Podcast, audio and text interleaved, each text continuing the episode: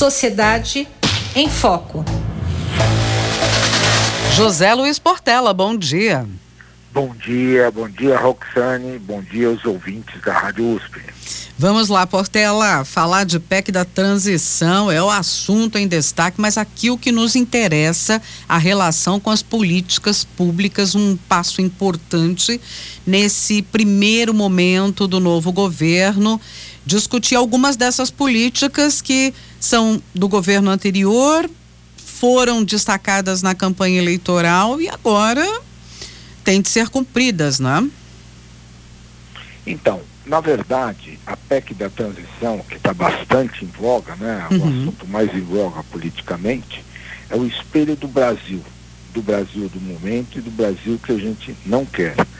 É um erro total, né? A gente ter que chegar a isso, acabou tendo que chegar em função do que foi feito pelo governo que está saindo no ano eleitoral e outras medidas que foram tomadas em anos anteriores. Uhum.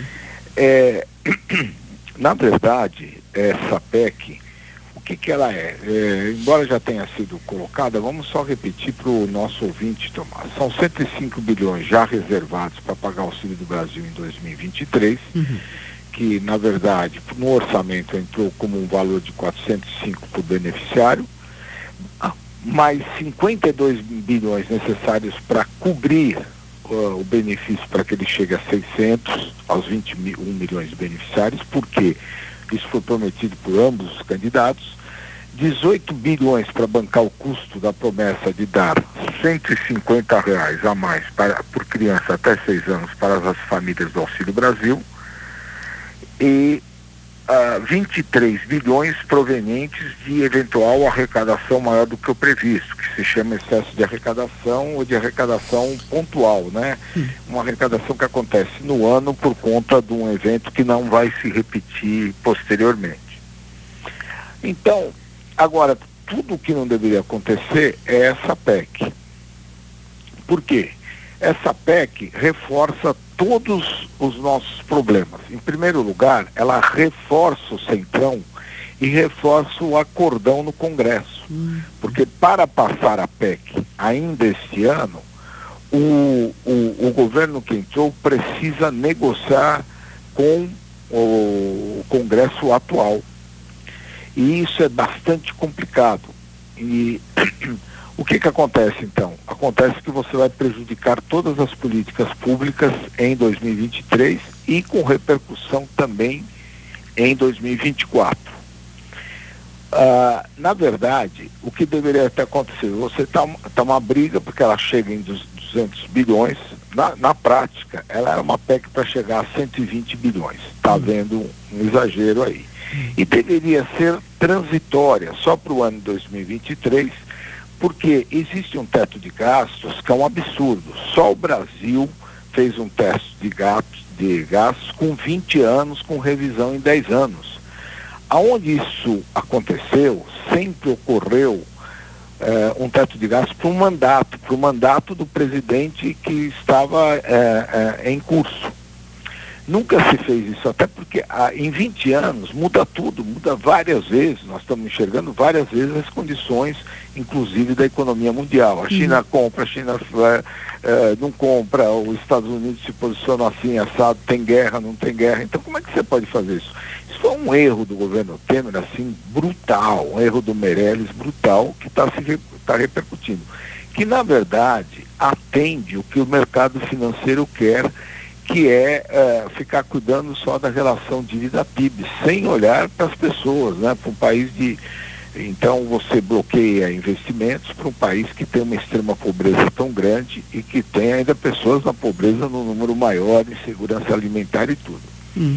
O que, que é, é, deveria ser? Essa PEC devia ter valor menor, como eu disse, em torno de 120 bilhões, só para resolver aquilo que houve de furo do governo atual, não colocou do orçamento para o ano que vem. Com valor e maior. Só valer para 2023. Porque uhum. o que, você faz? Você vai ter que revogar o teto de gastos, porque esse é um absurdo. Agora, não pode deixar sem uma âncora fiscal. Isso também não é responsabilidade. Embora o governo tem a capacidade de emitir moeda, o Banco Central de criar moeda, os bancos também, quando alavancam, mesmo assim você tem que ter uma expectativa, uma referência. Então precisa ter uma âncora fiscal, mas não essa, não o teto de gastos.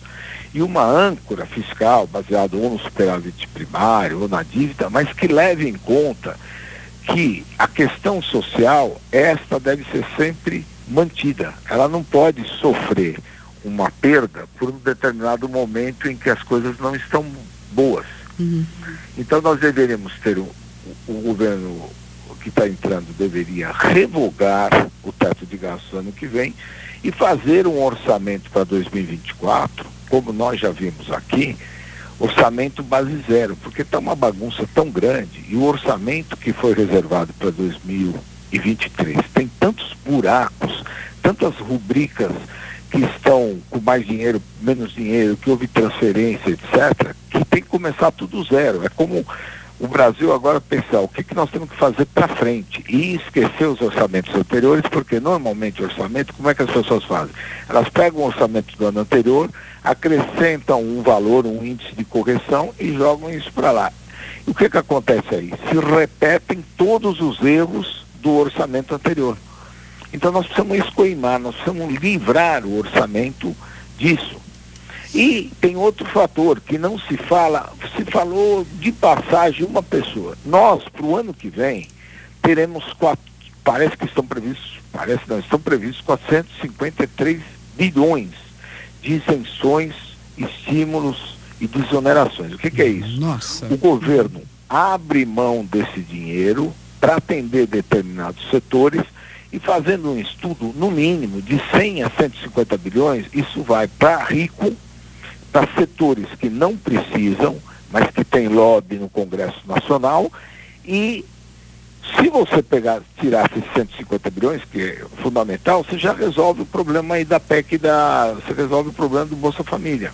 Hum. Só que ninguém falou, quer dizer, então, os privilegiados continuam e aí ficam brigando, quer dizer, fica havendo uma crítica porque vai estourar, não sei isso, aquilo e tal. É, seria fácil corrigir isso, tirando 150 bilhões das desonerações que o governo cede, quer dizer, ele faz uma renúncia fiscal, e isso ocorre em, em termos de 150 bilhões para ricos. E, na verdade, nos 450 bilhões, não há o que nós falamos aqui, uma medição do impacto disso de benefício. Mesmo os outros 300 bilhões, que eh, eles parecem ser eh, corretos e numa dimensão correta, não tem uma, uma medição exata, como por exemplo a Zona Franca de Manaus. Isso é feito para dar emprego no Amazonas, então vamos dar emprego, etc.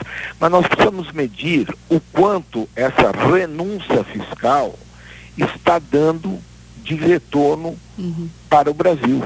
É muita Porque coisa. Não. Hã? É muita coisa, né? Esse valor é muito elevado. Exatamente, ninguém fala, o mercado financeiro não fala isso. Ele quer que corte. Só que esse dinheiro, por que, que não fala e por que, que o Paulo Guedes não mexeu? Porque serve aos, às pessoas, os setores mais ricos e que têm eh, força de lobby no, ou no Congresso ou diretamente no governo. Uhum. Então, Graças a Deus para nós, o Paulo Guedes está indo embora, porque não só não cumpriu nem a agenda que ele falou, não cumpriu as promessas, como bagunçou o orçamento, né? acabou com o orçamento. Então, voltando à PEC da transição. A PEC da transição teria que ser uma correção rápida para 2023, uhum. é, em função do que aconteceu, mas não, mas para acabar aí. E aí, naquele momento, nesse momento, em 2023, a gente deveria iniciar um orçamento com base zero para 2024, corrigir e deixar isso permanente. Agora, você não pode já tirar aqui para quatro anos, para sempre, etc., porque nós vamos viver sempre na exceção uhum. sempre na cobertura de um erro. Porque quando você tira o dinheiro, o que você está querendo fazer é o seguinte, esse dinheiro não conta, eu vou gastar, mas não conta. E você tem que ir procurar um crescimento onde haja um investimento grande na área social, sobretudo no combate à extrema pobreza. Uhum. Vamos ver, vamos ver que, como é que esse embrólio vai ser resolvido. José Luiz Portela, doutor em História Econômica, pela Faculdade de Filosofia, Letras e Ciências Humanas da USP, pesquisador do Instituto de Estudos Avançados e está aqui com a gente sempre às segundas. Obrigada, Portela, e boa semana. Obrigado, um grande abraço a você e um abraço aos ouvintes da Rádio USP. Sociedade em Foco.